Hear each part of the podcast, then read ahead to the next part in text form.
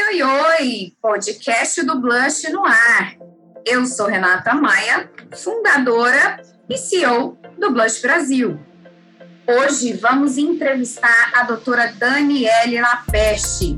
Doutora Daniele é médica oncologista e cuida do paciente com câncer, com empatia, com seriedade e também com muito amor é esposa do Danilo, mãe do Davi. Membro da Sociedade Brasileira de Oncologia Clínica, da Sociedade Americana de Oncologia Clínica, membro do Corpo Clínico do Hemolabor e pós-graduanda em Oncogenética no Einstein. Quase que eu não consegui falar, doutora certo. Seja bem-vinda. Muito obrigada, Renata. É um prazer estar participando desse podcast. Prazer todo nosso te receber. A gente sabe que a oncologia é talvez uma das especialidades é, mais delicadas de se tratar, né? Em, em, virtude da, da questão da própria patologia, né, que o paciente traz. E é importante a gente ter esse momento para dialogar, para conversar sobre isso e também entender que além de médica, né, existe um, um, ser humano, existe uma pessoa que se preocupa em levar essa oncologia com empatia, com amor, com seriedade, de uma forma é, que isso chegue ao paciente e que possa contribuir também com o próprio tratamento dele. A gente sabe hoje o quanto esses aspectos do cuidado fazem toda a diferença né, nessa relação e também na resposta que o paciente oferece do ponto de vista emocional, né? Eu não falar do ponto de vista da oncologia, que aí é contigo. Conta para nós, doutora Daniele, para a gente começar esse bate-papo, é, quando a gente faz uma análise sociodemográfica, né, olhando uma população é, não sei se você vai querer falar de Brasil ou de mundo. Primeiro, assim, existe uma, uma evidência maior, é uma incidência maior dos casos de câncer em mulheres, em homens, em determinada idade? Como é que a gente consegue classificar e se tem um grupo que precisa de um cuidado maior? Então, Renata, é, hoje a, gente está vivendo uma fase, esse é até uma, uma campanha sobre o Dia Mundial do Câncer, nós estamos num crescente de diagnósticos, sim. Realmente, a previsão nos próximos anos é de um, até 2040, do aumento de incidência de até 67% dos casos gerais de câncer. Isso deve a diversos fatores, a gente tem resposta para alguns, mas não para todos ainda. Mas, obviamente, o, o aumento do, da expectativa de vida e, a, e o estilo de vida da população tem um impacto muito grande nessa incidência. Hoje a gente lida com tumor, com a nossa incidência de câncer, a gente pode chegar até 40% dos tumores poderiam ser evitados por simples mudanças de hábitos de vida. Porque, ao mesmo tempo, a sociedade moderna, a gente consegue maiores tratamentos, a gente consegue controlar doenças que antes não, não controlavam, e a gente consegue aumentar o tempo de vida, mas a gente também, ao mesmo tempo, lida com hábitos que deterioram muito a saúde, que favorecem o surgimento dessas doenças. Nas populações masculina e feminina, a gente tem diferenças da prevalência dos tumores. É, nos homens, tirando, a gente vai excluir os cânceres de pele não melanoma, que são induzidos pelo sol, mas que a sua imensa maioria, descobertos em fases iniciais, a gente consegue tratar com cirurgia, e eles são os mais prevalentes. Mas o maior problema em termos de saúde pública são os tumores sólidos que vêm depois. Para os homens, o principal é o câncer de próstata. E para as mulheres, a gente tem o equivalente do câncer de mama, entendeu? Com incidência, uma prevalência muito grande a gente hoje lida com uma incidência de câncer de mama, por exemplo. A gente espera aqui para Goiás a incidência de, em algumas regiões com pequenas variações, de uma mulher a cada oito, uma mulher a cada dez mulheres, com diagnóstico de câncer de mama ao longo da vida.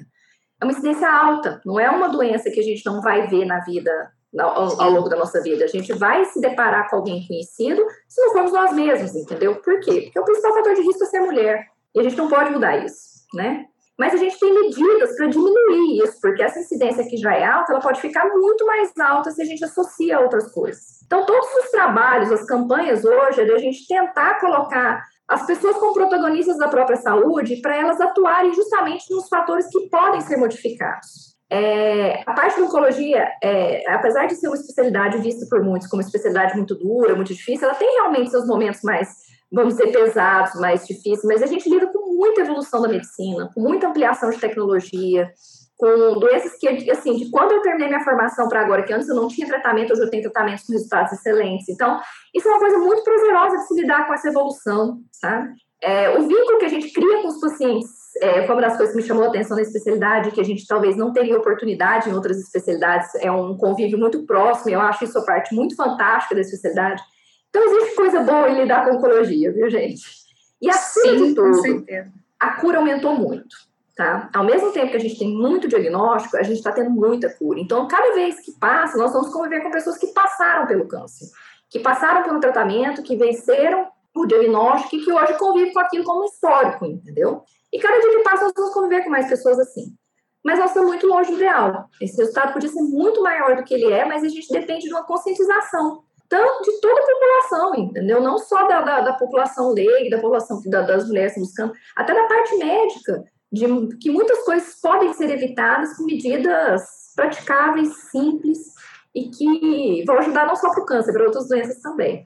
Notícia boa, né? Saber que a gente sendo protagonista, né, da própria saúde, da própria história, que a gente consegue sim melhorar e evitar, né, alguns riscos de, de câncer, é, seja nas mulheres ou também nos homens. E aí, por falar em notícia, doutora Daniela, eu fico pensando assim, é uma curiosidade pessoal. É, existe uma notícia que ninguém quer dar, né? Principalmente quando esse tumor já está de repente num, num, estágio avançado. E como é que você trabalha essa medicina, né? Baseada na empatia, é, nesse amor, nesse respeito ao paciente, à família. Como é que você lida com isso no seu dia a dia? Renata, a gente tem que realmente individualizar as coisas. O vínculo que a gente cria com o paciente, com a família, são facilitadores nessa situação. E, obviamente, as coisas têm a forma o momento de serem ditas.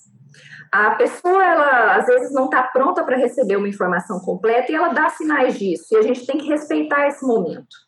E é uma coisa que a gente vai fazendo de forma gradativa, de ficar ampliando a informação de acordo com que a pessoa está preparada para receber.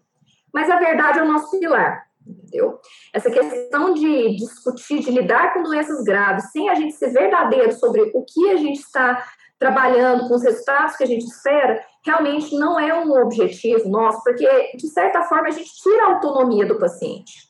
A gente respeitar essa autonomia do doente, de, dele poder saber o que está acontecendo com ele, para ele, ele decidir até onde ele quer ir, é muito importante. O meu papel é de informar o que está acontecendo e o que pode ser feito e qual até onde o que eu faço pode mudar aquilo ou não.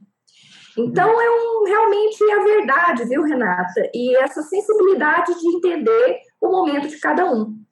Às vezes aquele não é o melhor momento para a gente discutir, mas com a convivência, como os encontros são muitos, ou a pessoa tem sintomas, ela vai querer esclarecimentos daquela questão, ela vai realizando exames e a gente vai mostrando esses resultados, é um processo.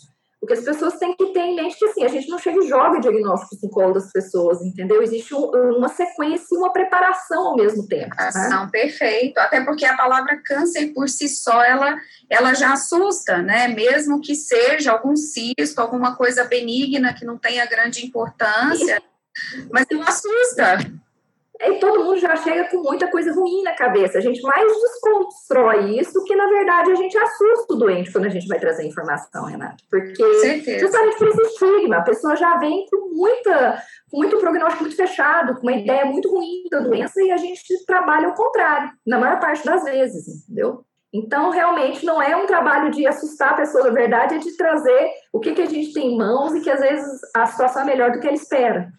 Então, a gente trabalha nesse sentido. A gente, primeira coisa, a gente tem que ouvir o doente, para depois saber de onde a gente vai partir. Certo. É, recentemente saiu um vídeo nas redes sociais é, do, da filha, né, que estava com câncer e estava raspando o cabelo, e a mãe ali, durante aquela atividade, começou a raspar também o próprio cabelo, e isso causou uma, uma comoção, assim, social e mobilizou, né, várias pessoas, mobilizou a mim também. Como é que você lida com as suas emoções, doutora Daniele, assim, num processo como é, porque é, deve ser um desafio, por mais que tenha é todo.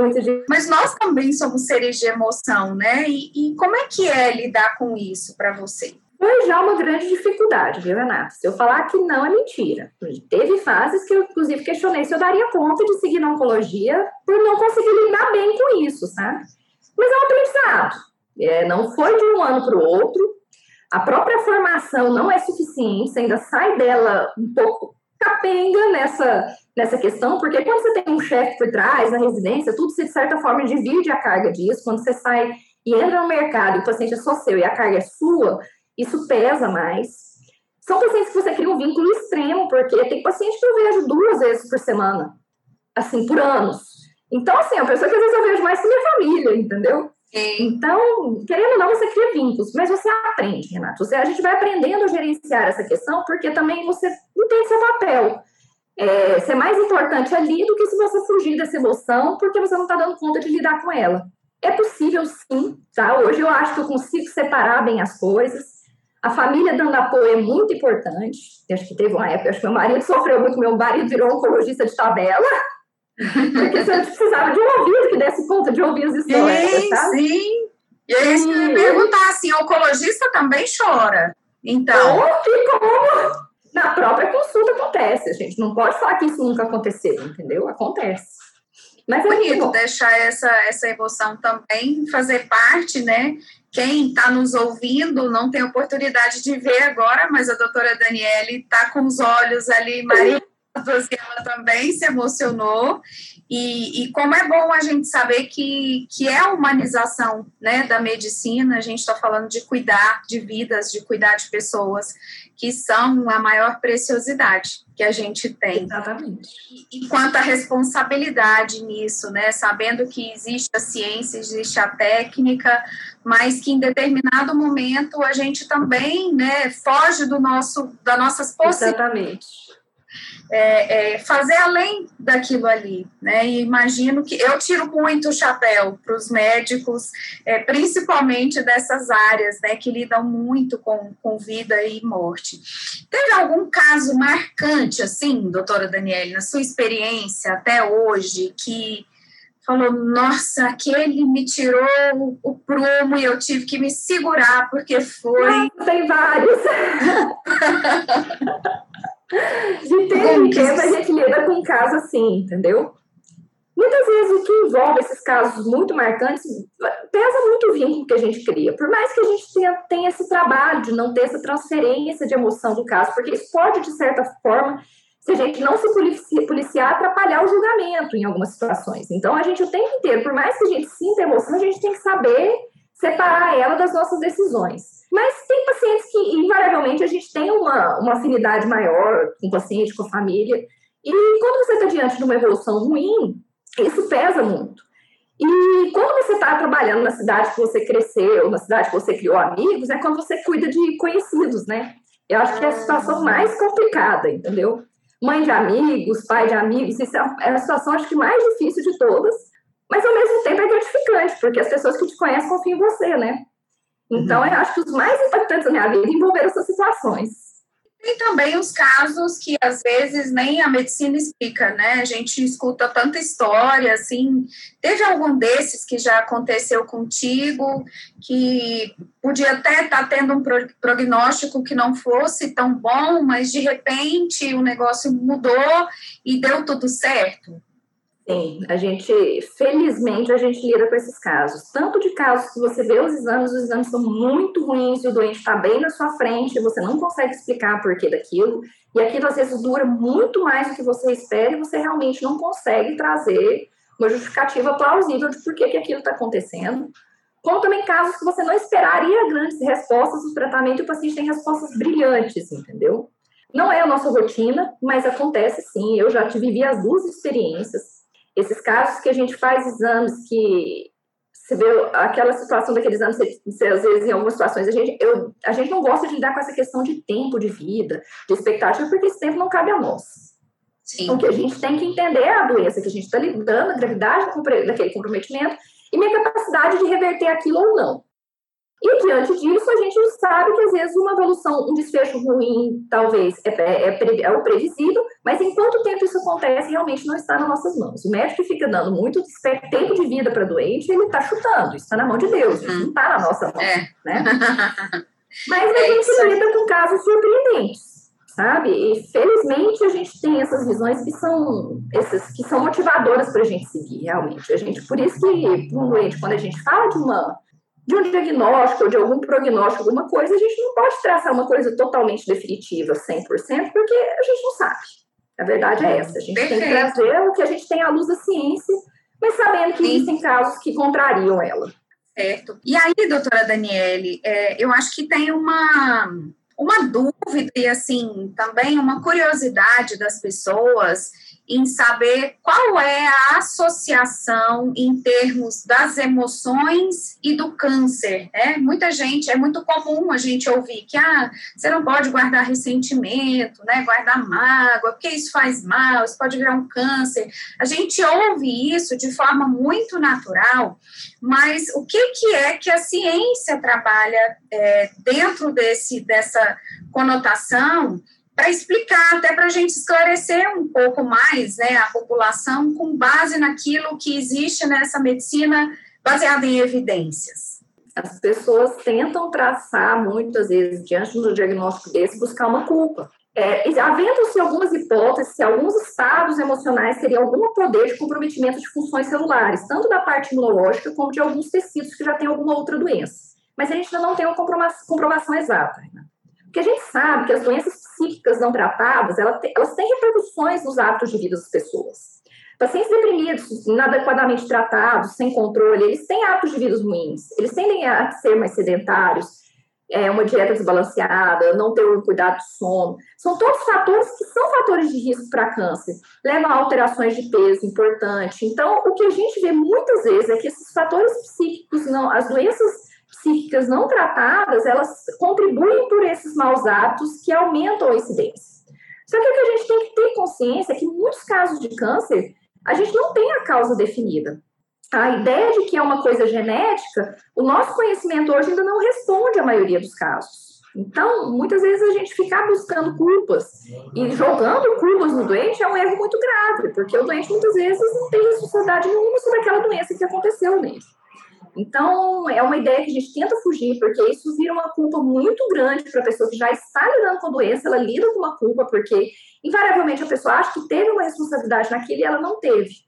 Essas questões dos hábitos de vida, elas são coisas que são comemorativas que acrescentam risco ao risco pessoal de cada um, que a gente ainda não tem poder de medir totalmente.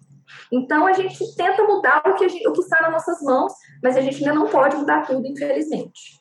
Que maravilha, informação é riqueza para todos nós.